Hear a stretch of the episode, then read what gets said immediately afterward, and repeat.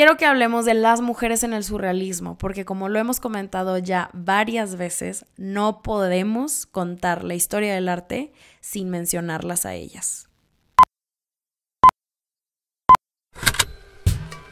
Con Hablemos Arte vamos a hacer que hablar de arte sea algo común, aunque no sea nada común y que sea de todos, no solamente el experto.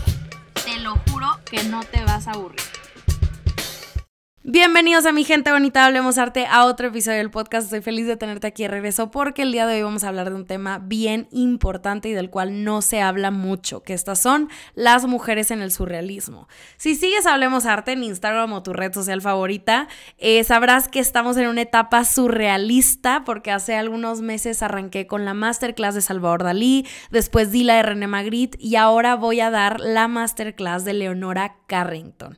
Esta mujer increíble y que vale tanto, tanto la pena conocerla. Si te quieres inscribir a cualquiera de estas que acabo de mencionar, ya sabes que te puedes inscribir en hablemosarte.com. Aún estás a tiempo de, eh, tomar la de Leonora Carrington en vivo, pero si tú estás escuchando este podcast semanas después del 18 de agosto o meses después, no pasa nada. Ya sabes que todas mis clases están en hablemosarte.com. Eh, compras la grabación y tienes acceso a esa grabación de manera permanente. No solamente es una clase en donde yo estoy hable y hable, sino que también trabajo en una presentación o les muestro una presentación sumamente gráfica, llena de collages, de anotaciones mías, análisis, comparaciones. Trato de que mis clases sean sumamente dinámicas y que les sirvan para lo que sea que quieras hacer, ¿no? Investigar a profundidad más de otro artista o tal vez lo utilizas para tu trabajo o nada más como un hobby, pues bueno, ahí van a estar siempre.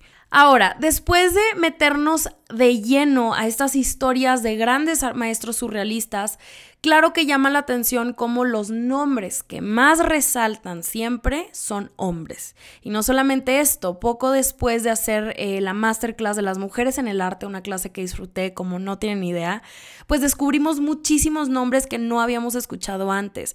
Así que eh, aquí es cuando empezamos a hilar pensamientos, ¿no? Porque en el caso de Dalí, uno de los surrealistas más importantes, eh, de los temas que tocaba era su relación con Gala, que era su esposa y que por mucho tiempo solamente se le consideraba como su musa, ahora ya con mucha información y acceso a, esta información y libros, etcétera, sabemos que ella hizo mucho más. Fue su representante, colaboradora, administradora, eh, era una gran mujer, básicamente sin ella Dalí no hubiera podido funcionar como lo hizo. Y con Magritte, haciendo esta comparación eh, justo de la que hablábamos por las masterclasses, pues vemos otra dinámica de cómo él no empataba tanto con los surrealistas, con París, sus ideas. Entonces quiero que hablemos de qué pasaba en este grupito de André Breton y todos sus amigos, ¿ok? Agárranse, estamos a punto de descubrirlo. Arranquemos con tantito contexto, ¿ok? André Breton, este personaje sumamente importante para el movimiento en el que nos vamos a centrar el día de hoy. Fue un escritor que fundó el surrealismo con su manifiesto escrito en 1924, después de haber estado sirviendo en un hospital psiquiátrico en la Primera Guerra Mundial. Ahí se empieza a interesar por la medicina, la psicología, empieza a estudiar mucho más del tema y queda fascinado por las teorías de la psicología de sus tiempos con temas como la hipnosis, que más adelante va a inspirar un, método creativo que llaman dentro del surrealismo este automatismo psíquico, donde van a pintar sin control racional, entonces todas las imágenes y colores vienen del subconsciente. Y hasta aquí bien, ¿no? Puede sonar medio loco el asunto, pero la influencia más conocida para los surrealistas vino de las ideas de Sigmund Freud, este padre del psicoanálisis. Actualmente es de los nombres más importantes en la psicología por sus teorías, etcétera, así que bueno, para entender más de cómo es que influyó en el surrealismo, creo que es importante que destaquemos algunos puntos, ¿ok? Básicamente las teorías de Freud proponían que desde niños lo que nos iba formando como personas iba a ser definido por el desarrollo sexual, ¿ok? Entonces aquí entran todo tipo de temas como fetichismos, esta idea de que la superioridad, entre comillas, del hombre era dictada por su pene. Y no venimos aquí a cancelar a Freud o cancelar este tipo de teorías, vamos a hablar, eh, pues, enfocarnos en el arte, pero quiero que hablemos del impacto que estas ideas, de las que acabo de mencionar, tuvieron en los artistas surrealistas porque ellos defendían esta liberación sexual de las mujeres, pero solo para el servicio de los hombres. Y empiezan a surgir este tipo de estereotipos masculinos donde las mujeres eran diosas, demonios, muñecas, fetiches, criaturas oníricas. Básicamente convertía a las mujeres en Em, pues la esencia de sus fantasías. Y aunque el surrealismo es de estos movimientos donde podemos conocer a muchas más mujeres eh, artistas, el problema es la insistencia en la idealización que, eh, eh, que, existía de que las mujeres sirvieran como estos sujetos fundamentalmente poéticos, porque esto solamente las va a encasillar en ciertos roles que limitaban la oportunidad de conocer más la perspectiva femenina. Los intereses de las mujeres artistas no eran similares a las de los hombres. Pocas veces se identificaron con la mitología erótica o la simbología freudiana, más bien ellas retrataban imágenes que ponían en valor sus propias circunstancias personales, como lo vimos con Leonora Carrington, con Frida Kahlo con Remedios Varo, que se interesan en retratar sus experiencias de vida y crear mundos que parten de culturas que las rodeaban. Por eso sus obras las podemos percibir de una manera muy distinta a la de los hombres. Por ejemplo, y aquí es donde viene una actividad, por si tienes oportunidad, eh, siempre digo en los podcasts que me digan qué opinan de este tipo de actividades y de repente si me llegan mensajes, pero bueno, aquí viene eh, una actividad que me encantaría que buscaran en Google eh, estas obras, ¿ok? Vamos a hablar de la obra de La Tentación de San Antonio y van a ser dos versiones las que vamos a ver. La Tentación de San Antonio de Salvador Dalí y La Tentación de San Antonio de Leonora Carrington, ¿ok? Entonces puedes abrir dos tabs ahí en tu computadora, en tu celular, lo que sea, para que veas una comparación rápida. Como quiera, aquí te la voy a describir. Esta obra cuenta un relato en donde San Antonio decide renunciar a todas sus posesiones materiales y fue tentado por demonios. Y aunque ambos, Leonora y Dalí, toman la inspiración de lo mismo, quiero que te pongas a ver qué ves diferente. Dalí venía de un contexto fuertemente católico y retrata la iconografía que pintó durante su periodo clásico con este tipo de obeliscos inspirados en el gran Bernini. Vamos a ver mujeres desnudas, castillos, tormenta y la figura de San Antonio se retrata desnudo con una cruz en la mano como si esta fuera una especie de arma. Ahora, la obra de Leonora es muy diferente porque nos va a mostrar a San Antonio justo en el centro de la obra, pero lo pinta como una especie de ermitaño escuálido y la persona que lo tienta tiene una capa roja. Los elementos que escoge Leonora son un poco más fantasiosos que realistas, pero porque este tema para ella se torna algo sumamente personal. Leonora, al igual que San Antonio, dejó todo atrás, su comodidad, sus riquezas, para poder salir adelante como artista y no estar atada al estilo de vida ni a las expectativas que tenían sus padres. Por otro lado, si hablamos de la obra de Dalí, pues Dalí pintó, pintó lo que para él era eh, familiar, lo que resultaba familiar para Dalí, incluso cómodo, porque era una temática religiosa, algo con lo que él estaba familiarizado. Hacer este tipo de comparaciones, oigan, y este tipo de análisis nos van a ayudar a ver cómo la perspectiva de los artistas son abismalmente diferentes, no importa que pertenezcan a un mismo movimiento. Sí, claro, por contextos, estilos de vida, pero también por oportunidades artísticas.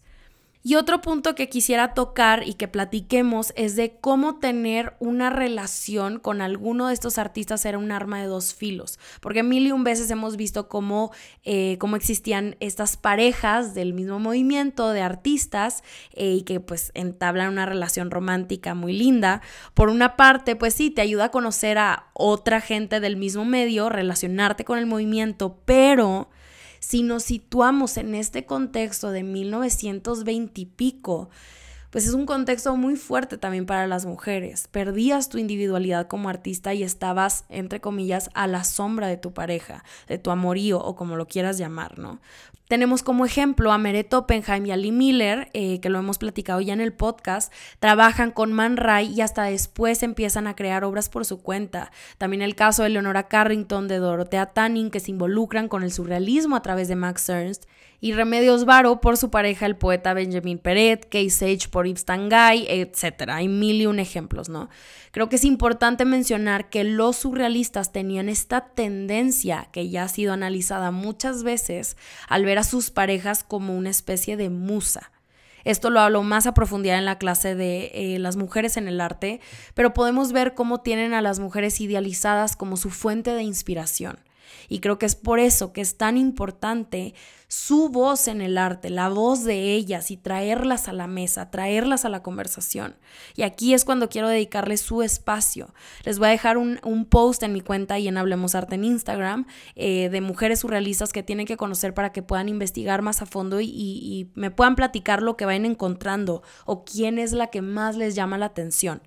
Pero por mientras, quiero hablar específicamente de dos mujeres, ¿ok? De una, Leonor Fini, y dos, Meret Oppenheim, que creo que no he hablado de ninguna de ellas antes y quisiera que conociéramos más nombres. Así que bueno, en el caso de Leonor Fini, ella fue una artista argentina prácticamente autodidacta, sus obras son una joya, porque vemos este espíritu, pues podemos llamar rebelde, que más allá de rebelde tal vez lo podríamos considerar como algo libre, ya que rechaza las normas tradicionales, los convencionalismos sociales y abraza la idea de que la identidad y la expresión artística nunca es fija, sino que tiene que estar eh, abierta a la interpretación, a la inspiración, a la imaginación. Ella explora diferentes manifestaciones artísticas desde la pintura, teatro, ilustración, vestuario, un poquito de todo pero por lo que más se le reconoce es por su discurso que explora lo masculino, femenino, dominio, sumisión, erotismo y humor, estas contradicciones impresionantes y que le podemos sacar tanto jugo. Así que vayamos a ver una de sus obras para explicar más esto. Quiero que busquen Autorretrato con Nico Papatakis, hecha en 1941, ¿ok? Nico Papatakis, autorretrato. En esta obra que retrata a Leonor Fini vamos a ver a dos figuras, un hombre y una mujer. El hombre está recostado en una cama con el torso descubierto y la mujer se encuentra al lado de él observándolo cubierta con unas sábanas que parecieran como ser de seda o de algún material similar. La obra tiene a los lados unas cortinas como si nosotros lo viéramos a través de la ventana o como si estuvieran en una de estas camas antiguas que tienen un dosel. Pero bueno, ¿qué es lo que nos llama la atención de esta pintura? Quiero que ahora abran otra tab ahí en su buscador y pongan pintura de Venus dormida. Aquí sí no hay ningún artista en particular. Esta es una temática que se ha retratado mil y un veces por muchos artistas, pero quiero que se den cuenta que al buscar una Venus dormida y si la comparamos con este autorretrato de Nico Papatakis hecho por Leonor Fini, vamos a ver representaciones muy distintas. Si vamos a, cómo han retratado la Venus a través del tiempo dormida, siempre es esta mujer frágil, ¿no? Que duerme de una forma sumamente elegante, muy posada, mientras las otras figuras, que en muchos casos son figuras masculinas, la van a observar. Entonces, si las comparamos, vamos a ver cómo Leonor lo que hace es revertir los roles. Ahora el hombre es el que se encuentra dormido y desnudo, visto como una figura frágil, incluso mientras la, eh, mientras la mujer lo está contemplando. Quiero que me digan qué opinan de esta comparación, qué opinan de esta obra, si les llamó, si les hizo sentir algo, porque así como esta pueden encontrar muchas otras obras de ella eh, con una temática muy similar, con personajes femeninos fuertes en control de su identidad y de su sexualidad. Esto es un reflejo de ella misma, ya que se interesó muchísimo en, lo andrógino que ella definía como su estado ideal. Ella decía, esto une el aspecto mental del hombre con el lado imaginativo de la mujer, y me gustaría a mí considerarme andrógina. Pero bueno, creo que ahora es momento de ver a nuestra última artista para cerrar el episodio, que de, en mi opinión es, es, de las más maravillosas que existen dentro del surrealismo y que estoy segura que te has encontrado alguna vez con una de sus obras. Eh, esta es Meret Oppenheim. Meret era una artista alemana que desde los 16 años estudia pintura, a los 19 llega a París, donde se empieza a relacionar con los surrealistas, especialmente con Man Ray, de quien se va a convertir en, eh, en modelo de sus fotografías más famosas. Pero las obras que más destacaron y por las que más la conocemos es por sus objetos, por sus ready-mades. Ahora, los surrealistas eran conocidos por explotar el tema de los fetichismos, y esto lo vamos a poder ver en varias obras de distintos artistas, como por ejemplo, Objeto Surrealista funcionando simbólicamente, así es el título, de Salvador Dalí, o en una fotografía de Man Ray llamada Cuchara Zapatilla que lo que tienen en común estas dos obras, por si no las quieren buscar, eh, es que tienen como objeto un zapato de tacón. Meret Oppenheim agarra esta temática de Man Ray y de Dalí, o explorada por estos dos, y crea el suyo, que se llama Mi enfermera, la hace en 1936. Eh, la puedes buscar en Google, está también. Eh, aquí vamos a ver a dos zapatos de tacón blanco sobre un plato volteados, entonces los tacones quedan en el aire, ¿ok? ¿Y qué es lo que estamos viendo? Tal vez si tenemos mucha hambre se nos puede ahí antojar un pollito y parece como un pollo rostizado amarrado como de las patas, pero también si lo hilamos con nuestro, eh, con nuestra temática de este podcast y como estos fetichismos surrealistas, surrealistas, perdón, pues lo relacionamos con el cuerpo de una mujer. Los tacones como dos piernas abiertas. Y esto puede ser eh, como un objeto sumamente interesante. Es como si les dijera a los surrealistas, ok, si este es tu fetiche, pues muéstralo bien, ¿no? Tomó un objeto que simbolizaba algo erótico para sus contemporáneos y lo explotó. Porque de esta obra podemos hablar de cómo están amarrados los zapatos en una especie de alusión sadomasoquista o incluso que el título de enfermera nos da otra connotación sexual. Por donde lo quieras ver, Meret Oppenheim es una genio por crear esta obra y por hilar estos dos conceptos, ya habiéndolos agarrados eh, tanto surrealistas y crear algo propio. Cuando hablamos de los surrealistas, no podemos dejar a un lado el contexto en el que vivieron.